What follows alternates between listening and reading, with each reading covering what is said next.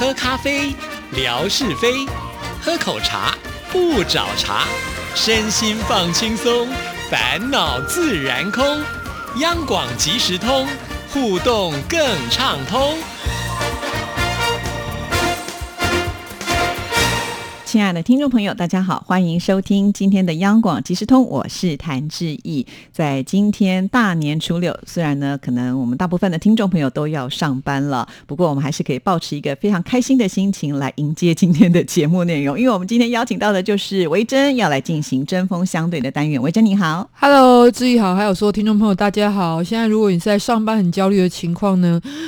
深呼吸一口气哦，因为这个过年的症候群，我想很多朋友其实都是有啦。就是一放长假的时候呢，往往要收心就很困难。对，但是我也觉得啊，就算是第一天去上班的时候，通常那个公司也不会为难员工，通常都还是维持在一个欢乐的气氛，大家拜拜年啦，喝喝茶，嗑嗑瓜子啊，然后很快的这一天就过去了。就是希望大家有这样子一个老板也稍微比较放松的环境，因为毕竟还是有很多九九六的朋友嘛。什么是九九六的朋友？要介绍一下。九九六这个其实反而是在中国大陆的朋友应该更熟悉啦。如如果台湾来讲，会觉得那个收入很少，然后又要做很多。多的工作那种就是叫做这个二十二 K 嘛，这种概念，然后在中国叫九九六嘛，就是工作的时数，然后呢，工作的日子的时间就是非常紧缩的一种工作状态。这样。不过我觉得在呃过去这两年当中，真的比较特别，就是因为碰到了疫情的关系，所以其实导致这个过年好像也没有办法就是过得很尽兴。因为在台湾早年过年的时候，很多人会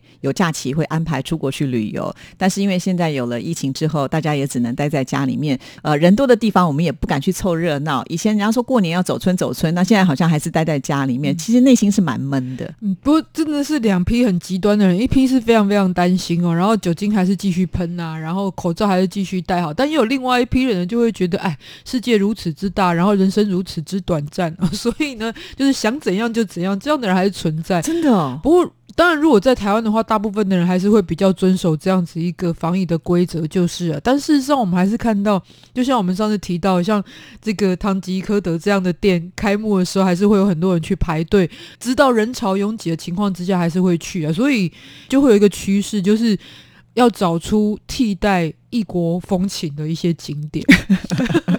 就伪出国就对了，对比方我记得在南头有一间庙宇，它的屋顶是绿色的啊，然后就有人说它是台版的青瓦台，韩国青瓦台，然后就会特别去那边拍照，或者是在桃园有一个沙丘呢，有很多 MV 都去那边拍，然后大家就会觉得去那边去感受撒哈拉沙漠的感觉。哎，好有趣哦！我觉得就是人自己会找出另外一条路来解决自己可能现在面临的一些状况跟问题啊。但的确也可以发现，在这样子一个疫情的情况之下，这不是恢复这个到正常的情况的时候就会完全恢复。我觉得很多事情其实已经彻底被改变了，包括我们生活的形态，或者对于人生重要事物的排顺序，或者是一些东西的使用习惯。我觉得像数位这件事情最明显了。对啊，当然以前数位就已经很风行，尤其在台湾这样一个科技的岛。但是，如果你不是那么亲近数位的人，你还是有可以生存的方式。但现在好像已经慢慢的会逼迫这一些不主动接近的人，他还是可能必须要去使用。比方说线上的购物，嗯，或者比方说他还在工作的话，也许他就开始必须要用数位的会议的沟通方式。对，包括现在学生都要用这个数位的远距教学，所以好像呢，我们这个生活都会跟着这个时代要不断的前进跟改变。而且有一个很明显的，我觉得最大差异，因为戴口罩这件事情啊，你现在有时候我回头去看这个前面几年的一。一些电视剧或者是综艺节目。突然看到他没戴口罩，好不习惯，觉得哎，他怎么没戴口罩？会想想，哎，不对啊，那时候本来就不用戴口罩，所以这个到底这个安全感会不会在后面变成有很大比例的人，就算恢复了正常的状况了，但是还是会持续戴口罩？我觉得这个也是一个蛮奇特的影响。对，其实我有身边好多的朋友都说，就是以前呢没有戴口罩的习惯，可能一年要感冒好几次，结果后来发现，哎，戴口罩这一年以后呢都没有感冒了耶。所以好像戴口罩还是有些好处的。对。而且会觉得，哎，其实我戴口罩看起来颜值变高了，这种感觉就是哦，之后露出我的大眼睛哦，这样还蛮好的。当然，这样的疫情希望能够很快平稳下来。可是呢，其实每一个人在当中，也许也会有做出一些改变，这些改变也许是好的哦。不过呢，这个如果以整个趋势来看，其实，在台湾呢，就有一个大数据分析的。机构叫做 Keypol，然后他们就在这个 Daily View 网络温度计都会常常有很多的各种关于台湾的事物啊、关注的事情的排名。然后最近就有推出了一个是在疫情之后，二零二一年大家最希望的十件事情是什么？十大心愿就对了，是十大心愿，我们就来看一看。其实我跟志毅看完了之后，觉得还蛮有趣的啦。嗯，就是基本上呢，人呢，就是一辈子希望的事情也就这样子，只是排序变得有点不太一样而已哦。好，那我们应该从倒数开始计算，从第十名先开始。好，第十名就是希望能够不用再戴口罩。确实，有的时候还是会麻烦。比方说，我们吃东西就一定要拿下来，然后到底要放在哪里嘞？对，而且还会有纠察队之类的。我上次在捷运上就有遇到一位先生呢，翘着脚，然后看着对面的女孩子，跟他说：“你的口罩给我戴上去，你没有盖到鼻子。现在是非常情况，你要供体时间。”好严格哦，纠察队出现了。对，当然那个女孩子应该要正确戴没有错了，但是你有很多方式可以告诉他嘛。嗯，所以下车的时候，我就跟那个先生说：“我说你也不应该这样子翘脚，你会踢到别人，知道吗？”然后我就下车。这题外话哈，是，所以很多人，但因为真的比较闷啦，或者有些人真的他还是不能够习惯戴口罩，所以他变成了第十名的嗯二零二一年台湾人最希望的事情之一哦。然后在第九名的部分呢，是希望能够结婚。我们连接第八名来看，就是希望脱单。是哦。嗯在台湾来看的话，就很多人结婚不敢生小孩，为什么？就是因为组成一个家庭的时候，你势必必须要有一个房子。我觉得这是在台湾人的一个蛮呃就还有一定的成本。对，就是他有一个很根深蒂固的概念，就是要成家就必须要先有家。但是因为台北的这个房价都很高，所以很多年轻人其实他们只要讨论到这个问题的时候，就不太有勇气去结婚。可是他居然还可以在排名在前十名当中，而且是第八跟第九名相关联在一起。而且，其实，在台湾现在看到的结婚率是非常非常低的，嗯而且是一直在创新低，然后包含生子的、生小孩的这个机遇一直在创新低的情况之下，它能够成为第八跟第九，我觉得是来自于原本就是。如果以结婚来讲，可能是因为二零二零本来是爱你爱你，很多人是预计要在这个谐音年结婚，没想到受到疫情影响，要不然就是停办，要不然就是办的没有很多人来，等于说是减少人数嘛。所以很多人其实可能就延到了二零二一，也希望在新的一年真的可以结婚，好好的结婚这样子。脱单我觉得是比较因为就是疫情关于保持社交距离的情况，也许在身体很健康，但心里面孤单的感觉变多。哦，就即使我们现在讲话都要保持固定的社交距离，还不能够很接近，是这样吗？对，或者是你有一定程度上的去跟别人做一个主动的隔离的情况之下，就像刚刚提到嘛，害怕疫情的传播，所以变得减少出门次数，减少跟别人接触。但像我这么宅的人，毕竟也不是很多啊，所以还是有跟人交际的需求。那如果这样的需求被改变的时候，可能就会特别觉得孤单，就会想要脱单。对啊，像我有个朋友，他就是桃园人。那前一段时间，因为台湾就是桃园有医院就爆发了疫情嘛，然后他就说他其实有跟他朋友约吃饭，可是他朋友呢一听他是桃园人的时候，就说那我们下次再联络。他有受伤的感觉，他觉得他被排挤了。事实上他并没有任何的事情，可是他就被大家归类成为是危险级的人物。对啊，不过也不用太往心里去了。嗯，不是针对你个人嘛，好，是那个人他自己的恐惧，所以他不想要做这件事。对，而且 这件事情很快就会过去。比方说，哎，可能他观察个十四天，他依然还是会成为你的好朋友。对，所以就是也是一个互相体谅的部分。但的确在心理上，其实我我觉得就是，当然疫情还是很严重，很多确诊在全世界的一个数字哦。但但是心理的部分是真的还蛮需要修复的。很多人真的身体都没有感染都没有问题，但心理上会造成很大的打击，甚至是有一些亲人可能突然就这样离世啦。然后这个你可能喜欢的一些呃事情就不能去做了，所以那种孤单的感觉会增加哦。嗯，所以什么事情可以增加这样的成就感或满足感呢？第七名希望的事情就是能够升职加薪。这个好像应该不用疫情，大家都还是想要的愿望吧。所以其实，在疫情的当下，还是会有这样的期待，就是哦。然后在第六名呢，也是跟疫情有关，就是希望疫情能够快点结束，不要再有确诊出现。哦，那这是全球人的希望了，我觉得，因为你看疫情打乱了多少的事情，有很多人因此就没有了工作，啊，甚或是在其他的国外，台湾我们还算幸福，像演唱会又继续唱，像很多国外的艺人他们没有表演的舞台了。嗯，就变成一个线上的形式或怎么样，但是还是跟直接接触是不太一样。而且，其实我觉得，如果你看得到镜头的事情啊，其实比较好去度过，比较好熬。但是这个疫情一直反反复复，在全世界哦，可能觉得先戴口罩，然后数字降下来，可是有些地方又成长了，又复阳了，觉得开始打疫苗的时候人数是不是会下降？可是有一些地方其实还是又看不出变种了。对，明显的像以色列，其实最近大家都拿它作为一个指标嘛，但是到底疫苗能不能够发挥效果，目前还没有非常明显的一个证据出来，就是哦，所以大家会觉得反反复复，到底要到什么时候，那个焦虑感会更明显。对啊，而且就是呃，每一个人就是在这种状态之下，他就会更担心自己的未来吧。嗯所以升官加持，就至少眼前的我们能够先赚到的，就先赚到手边吧。而且也许手边有钱就比较安全感，因为不知道疫情影响下，接下来什么时候可能就没有收入了哈。嗯，好，不过呢，还是有人会想要用花钱的方式来度过啊。哈就是所以第五名是希望能够出国旅行，然后在这个诶第四名，第四名我们就把它先念完好了哈。第四名是希望能够多运动健身，第三名也很类似，就是希望能够减肥变瘦。这大概是因为待在家里的时间多了，所以呢吃东西的时间也变。真的，我其实看过蛮多人反映有。有会这样，因为在家里你没事情做嘛，那你然后可能就冰箱也很近，就走过去走过来就会觉得无聊，吃点东西。那可是你如果在外面的话，常常不是那么的方便。像台湾还不明显，因为台湾疫情没有，就是比相对比较稳定。但是我看了蛮多，比方说在北欧的 YouTuber 或者在美国生活的台湾人，他们说一年疫情的过程中，他胖了十公斤，然后厨艺变得很好，因为都在家里只能吃东西，然后教小孩、生小孩之类的，所以。就会有这样的影响，所以我觉得减肥跟健身也跟这样子一个疫情有关，而且还希望能够提升免疫力。对啊，对啊，这是我觉得未来每一个人的一个方向，就是要把自己的身体给照顾好，这很重要。嗯，那第二名是很哲学性的一个期待啊，就是平安健康。我觉得这当然也是长期以来的一个希望。不过平安健康过去也许人们没有排那么前面，但是我觉得它现在顺序应该是调前了，因为大家会发现平安就是福哦。第一名的部分呢，就是发大财、赚大钱、中乐透。这跟疫情有关吗？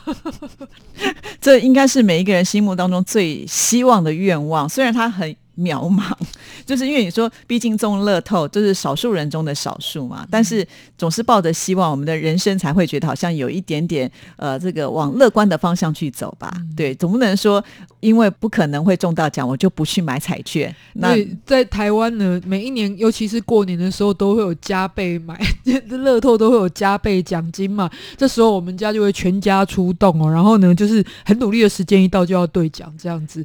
因为尤其可是本来都会做这件事情，我觉得疫情之下，因为很多人过去可能凭努力，你还可以有一些成长或收入，但是疫情真的是一个大环境的问题，所以这时候也许你的努力还是没有办法得到回馈。那对于寄托中大奖这件事情，就会有更多的想象。是、哦，所以你每一期都会买吗？呃，因为台湾乐透其实有非常多类型嘛，有一种我记得是买一张，但是它可以兑好几期不同的那个。哦、是、哦，还有这种的。对对对，它可以对，那奖金就不太一样，就是所以它有不同的类型。然后像是刮刮乐之类的，也有它加倍的这个奖金的部分。如果你是签几个数字的那一种乐透的，又有不同的一些得奖方式。对，因为我我本来都会觉得说啊，这过年的时候可以买个一两张啊，然后就是玩玩，就是让自己看看好像过年运气会不会好一点。但后来我看到一个新闻，就是有一个人就是他起了歹念，就抢了那个一叠的刮刮乐，他就回家刮，就居然只有中一张而已。我想说哇，那那几率这么的小。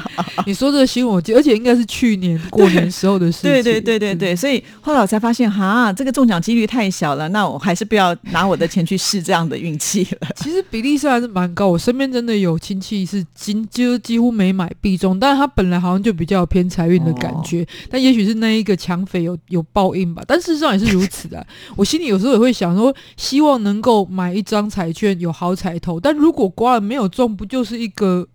就我今年财运不好喽，这种的感觉就是 再继续买，买到刮到中为止，然后就相信那个中的就是我的好彩头。对对对，所以当然就是所以就会有点像小赌怡情这种概念。嗯，但是我每次出去旅游的时候，就会看到，因为呃卖彩券好像它是会让这个就残障的人优先嘛。那我觉得在那个时候，你会觉得啊，就算我没有中，我也做了一件善事的感觉。因为在台湾的这个彩券后来发行是属于社会福利的一部分。对啊，对啊。但是你真的相信有这么多已经就是上亿的富翁了吗？虽然他们都隐姓埋名。呃，这个来讲的话，我真的觉得一半一半，真的哦。对 啊，因为我都没有听过我的周边有人中奖，就是当然也有可能他们不说。但对，如果我中奖，我绝对不会说，因为这是在。一开始台湾恢复，因为台湾其实，在我们很小的时候有类似的状况，叫爱国奖券哦。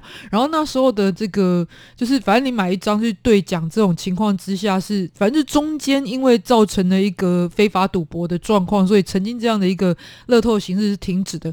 然后在这个呃，大概是十几年前才开始重新有乐透彩的一个购买。然后那时候就已经开始有人说，这会不会是？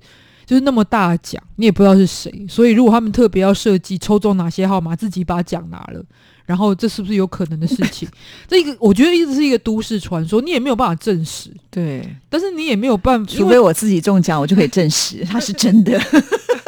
对，所以我觉得我没有办法去说它到底是对还是错，因为它还是有很多的层层监督，包含财政部等等的，所以我我相信它是有公正的机制，但偶尔会开出来一些太神奇的号码，连续的号码，比方说三五三六三七在同一起出现，这几率很低啊。哦，这个我我们数学不好就算不出来了，真的有时候很难想象，或者是说为什么可能有哇连续十几期都开不出一个中奖的人？我心想说，全台湾有这么多人都在买这些东西，居然没有一个人可以买得到，这我也觉得是太神奇的一件事情了。对啊，不过当然也是有正正确的得主，因为就算我们不知道得主是谁，但我们会知道是哪一家彩券行开出来的奖项，那这个东西就比较难去设计安排，是是，然后就会有记者去采访那一家彩券行老板娘，通常。很爱采访老板娘，老板娘就会说：“嘿呀，我倒记得是那个穿着西装的年轻人呐，他们一群人来买，就随便讲也没人知道。”对，你就觉得应该是有这样的人吧？这就是代表着说，呃，我们还是要保持一种希望啦，不要很多事情就是先用怀疑的角度去看待它，那你的人生就太负面了。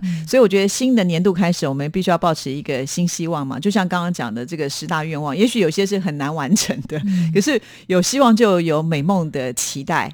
总比你就是太负面，然后都不给自己一些呃希望的那种感觉来的好吧？当然，这也是因为刚这个呃过完农历春节哦，大家有一个休息的时间哦。其实最主要今天跟大家分享这个主题，也在于说，其实疫情已经彻底改变了整个全球的趋势了。然后不是说我们要跟得上趋势，跟得上流行，也不是是。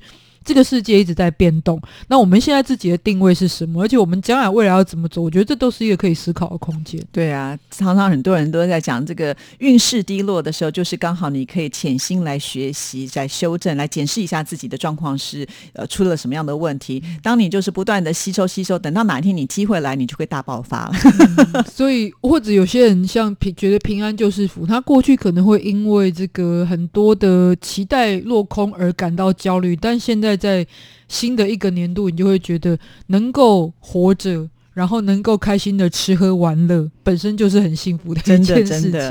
好，所以我们大家呢一定要好好的祈福啊，在这个新的一年当中呢，我们一定要越来越好。那虽然要去买乐透中大奖，好像不是这么的容易啊，但是呢，在我们央广即时通用来得奖就简单多了。因为呢，每一次我们都会在节目当中出一个题目，让听众朋友呢可以来发挥啊，而且都准备了礼物。那甚至我们一些听众朋友呢是得奖高手啊。是经常一得再得哈，所以呃，来到我们央广即时通，保证呢，嗯，听节目的时候绝对会有很多很多的收获。那今天维珍要出什么样的题目来考考听众朋友呢？只要大家呢，而且还不是所谓正确答案的事情，因为只要你回复心里的想法或者是你的看法，就有机会可以得到奖品哦。然后在我们今天呢，跟大家分享的主题，也就是说到那对于你来说的二零二一年，你有什么样子一个新的期望？那如果可以延伸说到为什么这一些期待的部部分，其实也很希望大家可以这个来信，然后就有机会抽奖。